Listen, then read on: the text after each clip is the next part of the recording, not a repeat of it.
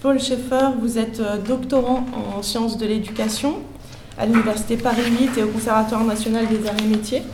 Vous êtes aussi présidente de l'association Diététique et Nutrition Critique et membre du FORMIDEP, donc c'est un collectif dont le but est de favoriser une formation et une information médicale indépendante de tout autre intérêt que celui de la santé des personnes.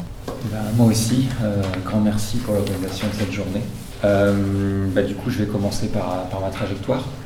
Euh, moi, j'ai commencé par une fac de philo à Lyon dans les années 2000. Si j'avais choisi la philo, c'est parce que justement j'étais intéressé par le, débat d'idées, notre manière d'être, mais aussi avoir une profondeur de vue sur ce qui se passe dans le monde et être un petit peu moins euh, euh, passif et un peu plus en état de, bah, de, peser sur ce qui se passe. Puis la philo, bon, en plus à Lyon c'est particulier parce que le premier cycle se passe à Lyon 3. Lyon 3 qui a fait session avec Lyon 2 suite à mai 68 et Lyon 3 qui est une des rares facs euh, vraiment, on va dire, classées à droite, où Bruno Gollnisch enseigne, où, des, voilà, il y a quand même un certain climat un peu, un peu particulier. Et puis, ben, moi, j'ai été très déçu de mon année de philo euh, à la fac. Euh, on bouffait de la philo. Euh, en gros, hors des bouquins, point de salut, c'est ce qu'on nous a dit le premier jour. Et ben, pour moi, c'était anti-philosophique. Quoi. C'était vraiment. Fallait rentrer dans le moule, c'était extrêmement scolaire et on n'avait pas le temps vraiment de réfléchir sur ce qu'on lisait.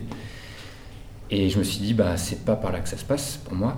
Et après, je suis allé à Grenoble et j'ai fait un doc d'anglais.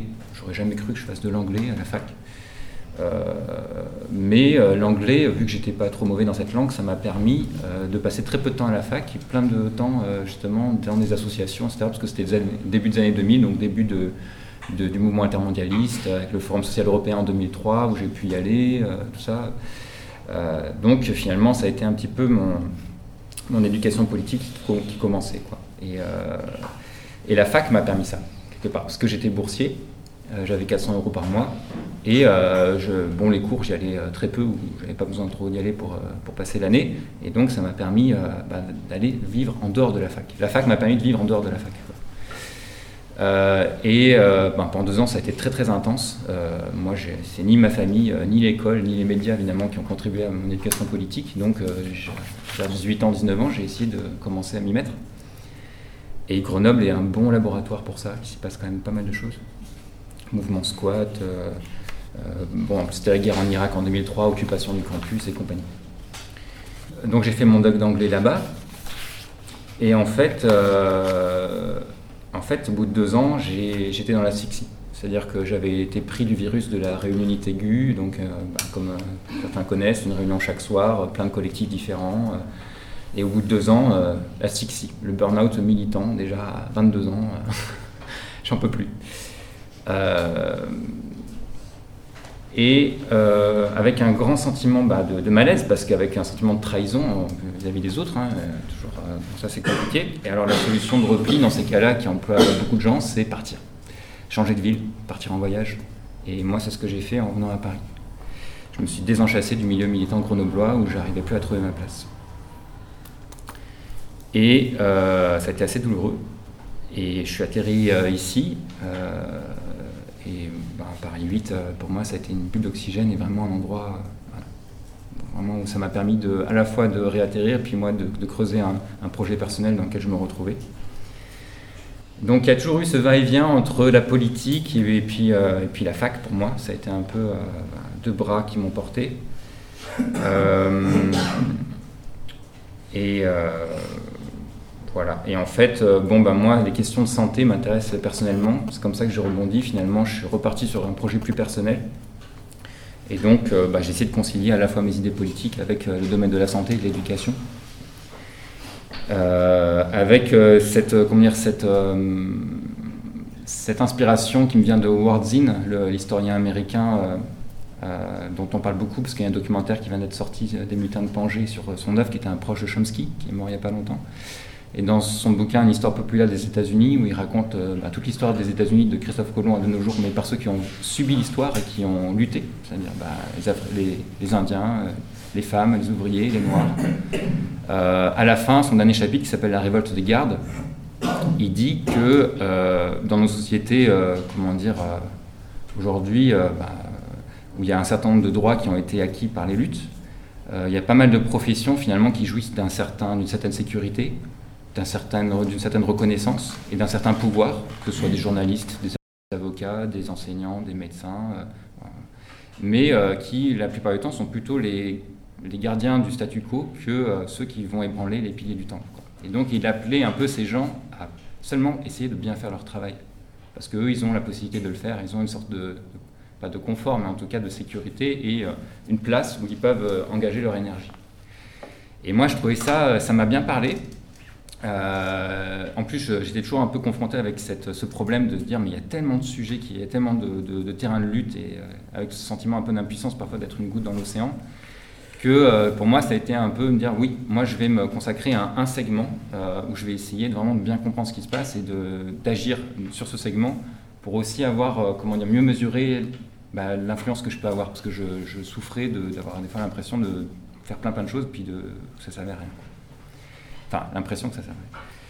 Et, et en fait, un des bouquins aussi qui a eu une grande influence sur moi, c'est un bouquin de François Ruffin, qui est maintenant journaliste, qui a bossé chez Daniel Mermet à la Bastille Sud, qui écrit dans le monde Diplo, qui a son propre journal indépendant qui s'appelle Fakir sur Amiens, et qui a écrit un bouquin qui s'appelle Les petits soldats du journalisme, où en fait il est passé par l'école de journalisme de Paris, et euh, il a été tellement euh, offusqué de la formation qu'il a reçue, alors que c'est une des écoles de journalisme les plus réputées d'Europe, euh, qu'il en a fait un bouquin pour décrire les travers de la formation que reçoivent les journalistes, qui explique aussi certainement les travers de la profession après. Et ça, moi, j'ai trouvé ça génial. Ça concilie énormément de choses. Chez moi, l'éducation, l'esprit critique, un segment euh, justement euh, euh, précis et justement aussi un ancrage qui fait que on s'adresse à des gens qui peuvent potentiellement avoir un intérêt à ce qu'on raconte politiquement, parce que c'est leur boulot, parce qu'ils vont passer énormément de temps de leur vie à être dans ce secteur-là. Donc on là on rejoint un peu l'analyse de Warzini. Et donc, bah, moi, j'ai fait ça. Mon master, de, mon master 2, ça portait sur la formation des diététiciens euh, à l'esprit critique par rapport à l'influence de l'industrie agroalimentaire. J'ai fait un BTS de diététique en parallèle de mon master 2 ici. Donc, euh, euh, donc là, ça a été publié d'ailleurs chez il n'y a pas longtemps. Et parce que mon idée, ouais, ça aussi, c'était que j'en avais marre, comme beaucoup de militants, qu'on organise plein de réunions et n'y viennent que ceux qui étaient déjà convaincus ou sensibilisés. Et au bout d'un moment, on a été un certain nombre à se dire si les gens à qui on a envie de parler ne viennent pas à nous, c'est peut-être à nous d'aller voir ces gens. Et donc, moi, en fait, en allant dans un BTS diététique, bah, j'étais un peu un, un un, extraterrestre, quoi, euh, qui parfois en savait plus que les profs ou sur des trucs, sur des sujets où il s'était jamais posé de questions. Et, mais j'étais pas là pour, euh, bah, voilà, pour dire moi je sais mieux que vous, mais en tout cas pour poser des questions qui n'étaient pas posées. Et là, je me suis senti vraiment utile beaucoup plus que dans des collectifs militants où on était beaucoup dans l'entre-soi. Euh, voilà, là il s'est passé des choses. Euh, et donc euh, bah, j'ai continué en thèse avec un peu le même sujet, mais avec les médecins et l'industrie pharmaceutique. comment former à plus d'indépendance les étudiants en médecine par rapport aux stratégies d'influence de l'industrie pharmaceutique. Donc ça fait depuis 4 ans, 4-5 ans que je suis sur ce sujet-là maintenant. Et pour moi, bon, bah, la formation initiale, c'est vraiment euh, ouais, c'est un terrain euh, très très intéressant parce que pour moi, ça fait partie de ce que j'aime bien appeler l'âge décisif, euh, entre 18 et 25 ans. on fait un peu ses premiers choix, où on peut affirmer ou plus ou moins ses, valeurs, et où on rencontre, c'est un peu le moment de la seconde socialisation. Quoi. Déjà, on se forme à un métier qu'on découvre complètement, et puis bon, bah, il y a de nouvelles personnes, de courants, nouveaux courants d'idées, etc. Et voilà. Et puis, bon, bah, évidemment, c'est quand même le moment où on prend les plis, hein, comme disait Merton. Euh, d'ailleurs, la sociologie euh, s'est fondée sur l'étude des médecins, euh, avec Merton et, et, Hughes, où en fait, au début des années 50, c'était les études médicales qui ont servi de, de, comment de cadre pour forger la, sociologie. Donc c'est marrant, on y, revient. bon, ceci dit, quelque part, c'est aussi significatif d'un certain repli politique, parce que euh, ce choix que j'ai fait, bon, bah, c'est pour quelque part, ça, ça, fait le lien avec un peu l'individualisme euh, régnant, c'est-à-dire qu'on va s'adresser à des gens en fonction de leur intérêt euh, personnel qui correspond à leur travail et pas pour une vision politique plus large. donc ça, j'en étais bien conscient, mais c'était bon, c'était dans l'idée vraiment d'avoir un accrochage, quoi, que les gens soient vraiment concernés par, par ces discours-là. Et puis bon, bah voilà, ces formations, bah, c'est sûr que c'est le terrain de plein de choses, quoi, de, reproduction de savoir, voire de pas de côté, de violence symbolique beaucoup, parce qu'évidemment il y a beaucoup de choses qui sont dites avec beaucoup d'autorité par les professeurs, sans qu'il y ait une asymétrie de savoir qui, révèle beaucoup de choses, mais qui est parfois justement remise en cause par les profs eux-mêmes ou par les étudiants. Donc voilà, moi je trouve que la formation initiale, c'est un enjeu, euh, c'est un terrain quand même euh, toujours très, très fructueux. Euh, et puis aborder sur, sous l'angle du pouvoir, justement, parce que, bon, bah, quelque part, on a l'impression, surtout dans, une, dans, une, profession, bon, bah, on va aller à la fac de médecine, puis on va avoir des enseignants qui vont nous enseigner la médecine, quoi, qui vont nous montrer ce qui va se passer. grâce à eux, on va pouvoir jouer au médecin, comme on dit au début, puis après être vraiment médecin et euh, avec cette idée complètement apolitisée que bon bah ils nous transmettent un savoir quoi, ils nous transmettent euh, possibilité d'avoir accès à un métier. Or, euh, ce qui, ce qui apparaît assez vite, c'est que évidemment l'enseignement est lui-même un enjeu de pouvoir très fort. et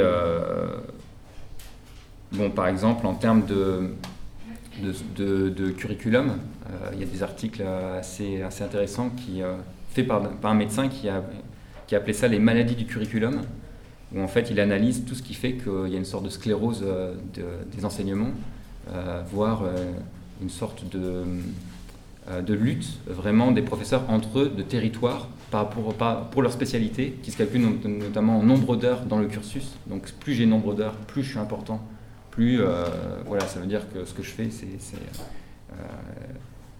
ça a de la valeur. Donc euh, ce genre de choses qui échappent complètement aux étudiants, mais qui sont quand même remises en question à un niveau plus institutionnel. Euh, et il se passe des choses assez intéressantes, euh, notamment en termes de, bah, de réflexion pédagogique aussi. là, dernièrement, il y a ce bouquin qui est, qui est paru en 2013, Penser la formation des professionnels de la santé, fait par une équipe euh, autour de médecins, mais qui ont aussi souvent fait euh, des doctorats en sciences de l'éducation ou autres. Et eux, ils partent vraiment de l'idée de, bah, que la finalité de l'éducation, enfin de l'enseignement, ça doit être l'émancipation. C'est-à-dire, bon, servir évidemment, être, avoir les compétences pour, agir en tant que médecin, mais qui s'inscrit dans une visée d'émancipation à la fois pour eux, en tant que professionnels de santé, mais pour les patients aussi. Et donc, ils ont une réflexion ben, très articulé entre le local et le global, où euh, euh, ben, entre ce qui se passe dans les classes au niveau de la pédagogie, on essaye, euh, il y, a des études, comment dire, depuis 50 ans sur de réflexion pour sortir justement du, paradigme qui dit centré sur l'enseignement et sur l'enseignant. C'est-à-dire que ben, l'enseignant arrive avec ce qu'il veut, et puis il donne son cours, et ben, c'est tout ce qui se passe. Et lui, ça l'arrange parce qu'il a moins de choses à préparer, et euh, il a juste à finalement à, dire euh, ce qu'il souhaite.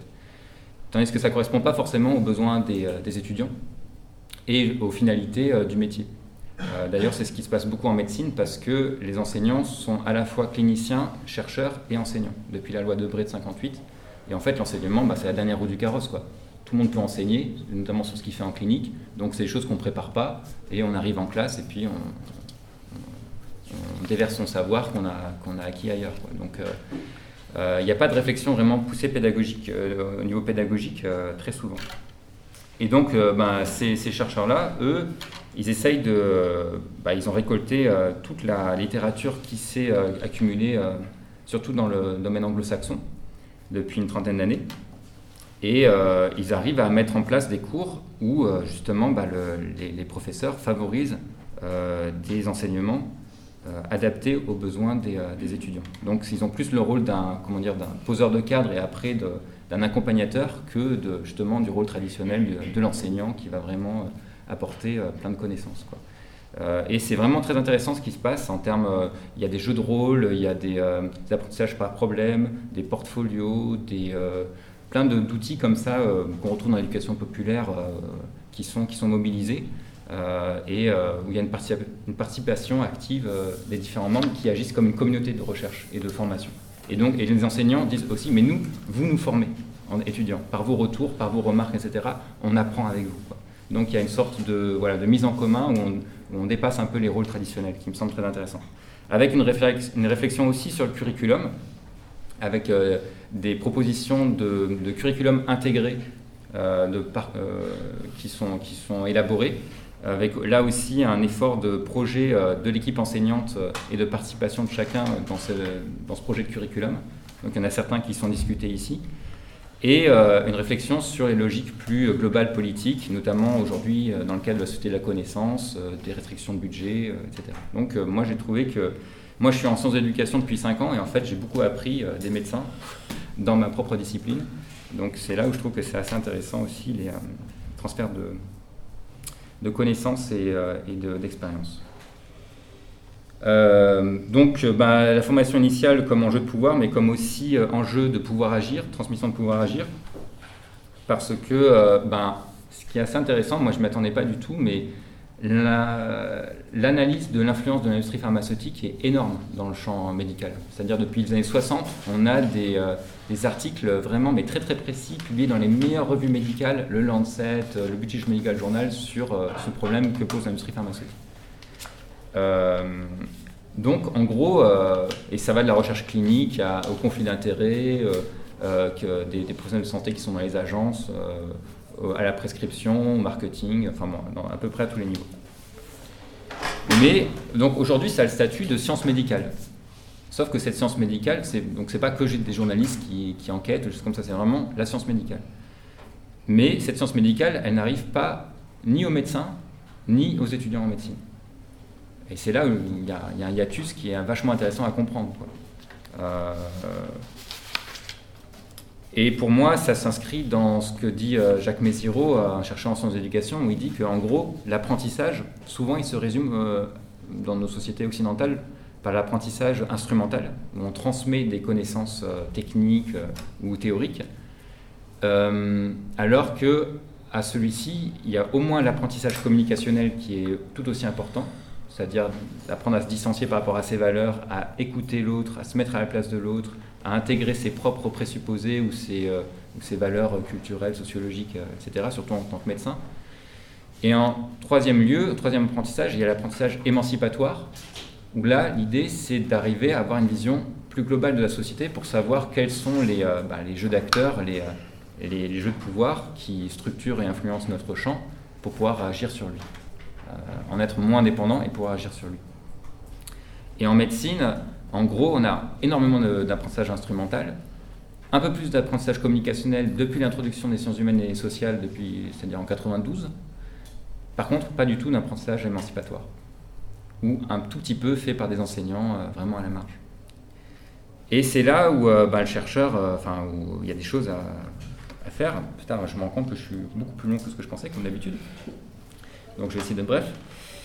Euh, parce que, bon, bah, le chercheur, pour moi, il a le temps de s'informer, euh, de rencontrer tous les acteurs, euh, de tisser des ponts entre différents membres qui s'ignorent pour différentes raisons. Et en gros, ce qui est en train de se passer là, je vous la fais très très bref, on, y reviendra dans les questions, c'est que, bah, par exemple, au niveau des étudiants, euh, il existe euh, une association des étudiants en médecine euh, aux États-Unis, qui regroupe 67 000 membres, qui depuis 2002 a lancé une campagne pour faire en sorte que l'industrie pharmaceutique sorte des facs de médecine. Et ils ont fait plein plein de choses, notamment ils ont fait un classement des facs de médecine en fonction de leur politique par rapport à l'industrie pharmaceutique en 2007. Et ce classement, ça a eu énormément de répercussions parce que des facs euh, vachement célèbres comme Harvard se sont retrouvés assez mal placés, donc euh, ça le foutait très mal pour eux. Ils se retrouvaient classés, bon, bah, ça a créé une émulation positive et ils se sont bougés, ils ont mis en place des cours, euh, etc. Et ce qui est intéressant, c'est que ce n'est pas vain. C'est-à-dire que les jeunes médecins qui sortent maintenant de ces facs où il y a eu des cours, des études ont montré, alors c'est des petits échantillons parce que c'est les premières cohortes, mais qui prescrivent différemment. donc bon, ça a des répercussions concrètes. Donc ça a été fait au Canada, ça a été fait en Australie, et nous, dans un collectif au sein du Formadep, dont on parlait tout à l'heure, on essaie de le faire en France cette année. Et ça, c'est pour agir sur les doyens, parce que les doyens euh, de fac de médecine ne sont vraiment pas du tout concernés par cette thématique de l'indépendance. Ils sont même très euh, friands de faire des partenariats avec l'industrie pharmaceutique pour monter leurs propres projets, parce qu'ils ont besoin de sous. Donc euh, ce classement, on espère que ça va les faire réagir. notamment, il y a les états généraux de la formation initiale de, des, études médicales qui a été lancée en 2011 et qui a lieu tous les deux ans. Donc 2011, c'était en plein scandale Mediator. Et toute la, question de l'industrie pharmaceutique et de l'indépendance n'a jamais été abordée dans ces états généraux. Donc on, essaie de créer des outils pour que cette thématique rentre dans ce, débat. Au niveau des profs, il y a beaucoup de retenues pour parler de l'industrie pharmaceutique parce que c'est un sujet polémique, politique, parce que des profs ne sont pas médecins quand ils sont enseignants en sciences humaines et sociales, donc ils ne se sentent pas légitimes. Donc c'est très compliqué. Or, euh, ce qui est bien, c'est que des chercheurs ont mis au point un manuel euh, sous l'égide de l'OMS qui s'appelle Comprendre et répondre à la promotion pharmaceutique. Ça a été traduit en français en 2013 par la Haute Autorité de Santé qui a été saluée pour une fois pour son travail. Et euh, bon, bah, c'est un manuel fait pour les enseignants et les étudiants en médecine et en pharmacie pour justement euh, se forger euh, un esprit critique par rapport à ça. Et cet outil, bah, le, problème c'est que les profs ne savent pas qu'il existe. Il est super bien fait, il y a des traductions pédagogiques après chaque, chaque chapitre, etc. Mais les profs ne savent pas qu'il existe. Donc moi, je vais voir tous les profs que je connais et puis d'autres et je leur dis, bah voilà, cet outil existe. Ça. Et, et, bon, bah, ce qui est assez chouette, c'est qu'il y a plein de profs finalement qui, qui était dans une sorte d'autocensure, qui, parce que cet outil existe et qu'il est euh, bien fait et qu'il est reconnu institutionnellement, bon, bah, font des cours directement après, euh, en se basant sur ce cours. En plus, euh, ce manuel, quelque part, ça leur marche le travail, tout est, tout est dedans. Donc c'est juste des fois cette connaissance des ressources quoi, qui, qui manque.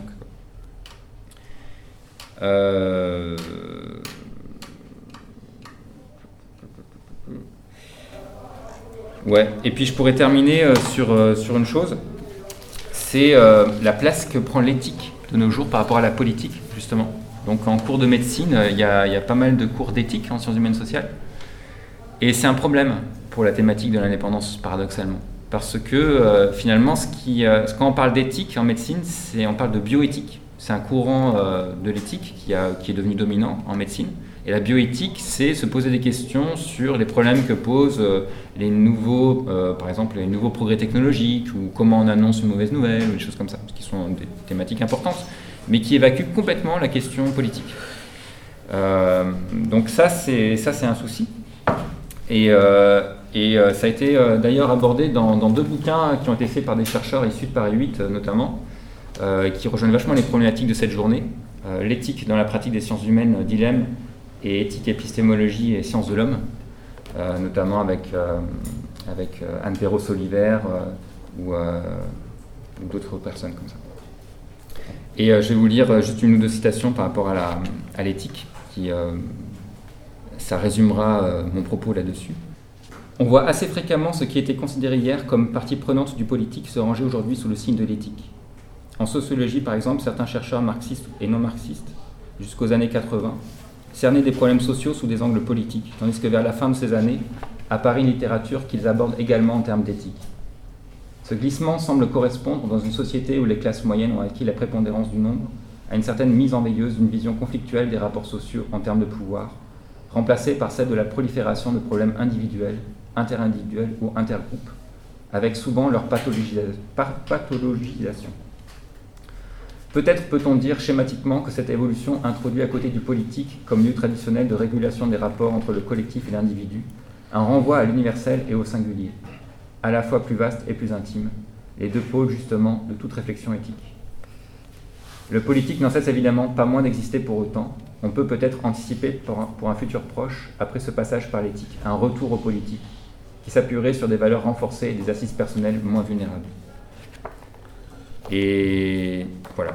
Donc, euh, bah, on est un certain nombre à essayer de, renforcer un peu ce pôle politique, en sachant que justement, euh, ce qui est intéressant, c'est que, euh, c'est juste pour finir, voilà, dans cette, trajectoire et dans cette inscription des formations initiales dans une formation donnée, ben voilà, par exemple, en médecine, mais c'est valable aussi pour les ingénieurs ou pour euh, les journalistes ou n'importe qui. Il y a une telle industrialisation de ces domaines, que ce soit dans les médias, euh, pour le scientifique, euh, dans les technologies du média, mais donc pour les médecins l'industrie pharmaceutique ou les diététiciens avec l'industrie agroalimentaire.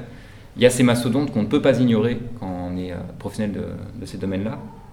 Et donc, c'est par là que le politique, quelque part, peut retrouver une place tout à fait légitime et où on peut dépasser finalement les formations qui se qui se limite à juste euh, une transmission de compétences pour, euh, pour euh, devenir un professionnel, sans prendre en question justement tous ces, tous ces, ces tensions politiques et plus qui s'inscrit même au champ, dans le champ de la mondialisation.